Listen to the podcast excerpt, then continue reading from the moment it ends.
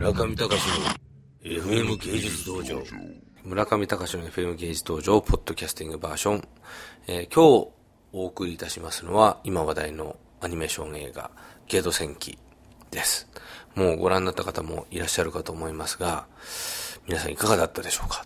私はですねあの珍しくこういう映画って一人で見に行くんですけどうちのスタッフと数名とオールナイト見に行って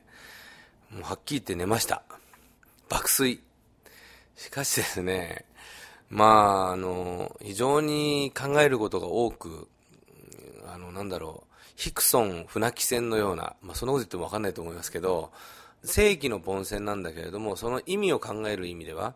まあ、過去あの、うちのアシスタントでマシモがいてですね、マシモ義行っていうのがいて、今、神プロの編集部やってますけど、彼とよく話していたプロレスの見方、すなわちつまんないルーティンの中に面白みを発見するという、まあ、いわゆるその文章プロレス、紙のプロレスみたいなものの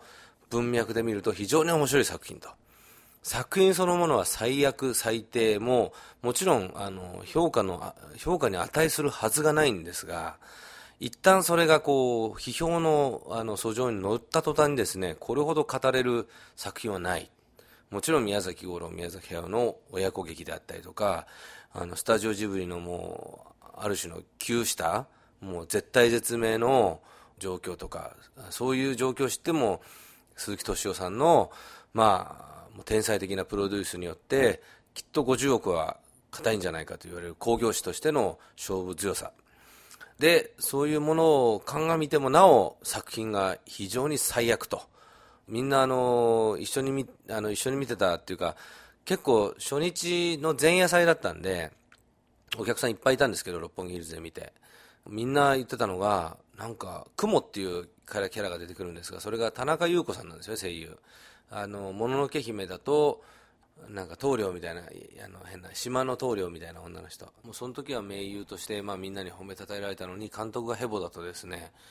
嫌だ、嫌だ、死にたくない。なんかでも、よく考えてみると僕らが見てきたあのアニメーションムービーって、クオリティ高くなったのつい最近で宮崎駿といっても風の谷の直しかもそんなにクオリティ高くなかったしましてやさらば宇宙戦艦ヤマトとかその辺に至ってはもうめちゃくちゃ良くなかったんでそういう意味ではなんか80年代のアニメーションを見てるような、まあ、だから本当にプロレス的に見るとまあツッコミどころ満載の素晴らしい映画なんですよ。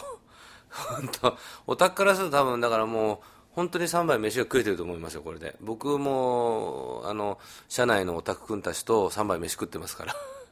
だから、そういう、こう、楽しみ方としては満載の映画でしたが、っていうか、あとはみんな、でも、じゃあ、要するにこの映画、例えばあの、ダヴィンチコードとかどうですか？村上さん、見に、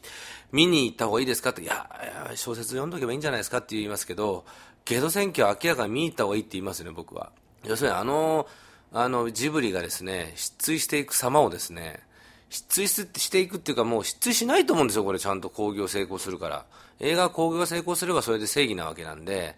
そういう意味では、あの、大成功猫の恩返しよりも大成功すると思うし、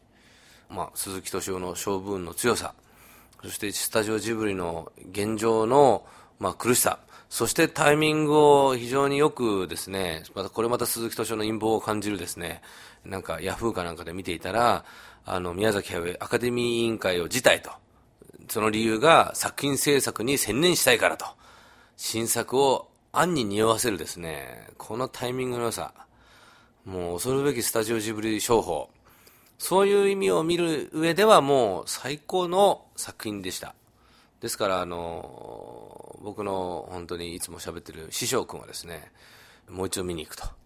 言ってました。で、DVD でいいじゃんって言ったら、いや、あの自分はお金をちゃんと払って劇場でもう一回ロードショーの時に見なきゃいけないと。それがオタクとしての務めであると。まあオタクの人みんなそう思ってると思います。オタクとしての務めとして、要するに世代交代劇の宮崎駿から宮崎五郎へと。この襲名披露を見なきゃいけないんですよ。歌舞伎の世界みたいに。ということでですね、あの、ゲド戦記。全く雄大でも何でもないちっちゃい話でしたけども 皆さんぜひ見ましょ